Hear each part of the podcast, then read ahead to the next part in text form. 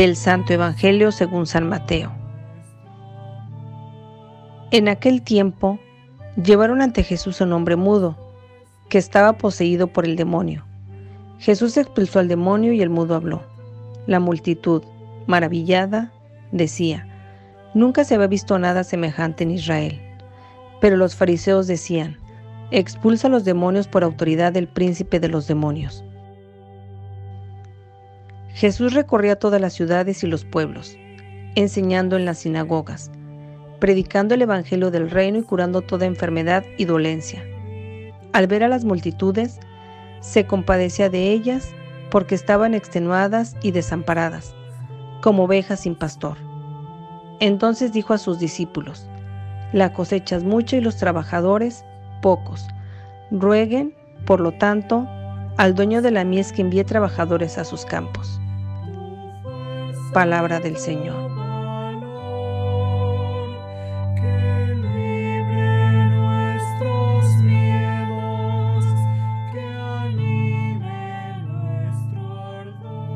En este martes de la décima cuarta semana del tiempo ordinario, hemos escuchado el final del capítulo 9 del Evangelio de San Mateo.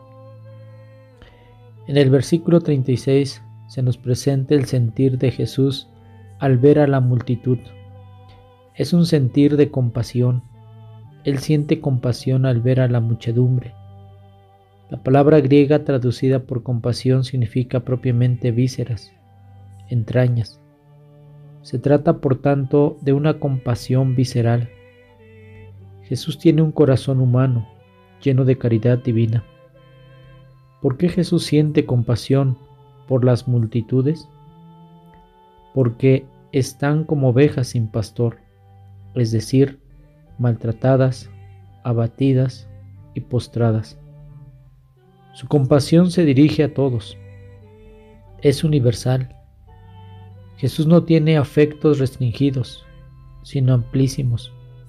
Siente profundamente la necesidad que tienen las muchedumbres de disponer de pastores que las guíen y les permitan vivir una vida serena y fecunda. Pero no solamente Jesús se queda con el sentimiento, con la emoción, sino que manifiesta su compasión con acciones concretas. San Mateo ve aquí la realización de la profecía del siervo de Yahvé, pero él soportaba nuestros sufrimientos y cargaba con nuestras dolencias. Isaías 53, 4. Al igual que Jesús, la gran preocupación del siervo era encontrar una palabra de consuelo para quien estaba abatido y desanimado.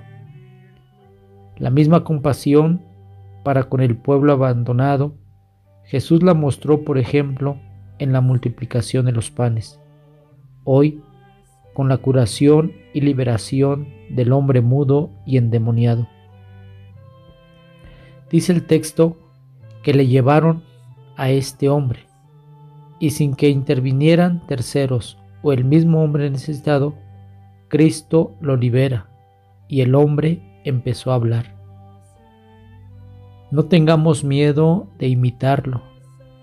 Para ello necesitamos acercarnos con humildad, con confianza, con fe a Cristo y dejar que nos libere en primer lugar de aquello que no nos deja anunciar la buena nueva aquello que no nos deja predicar su palabra, aquello que no nos deja hacer el bien.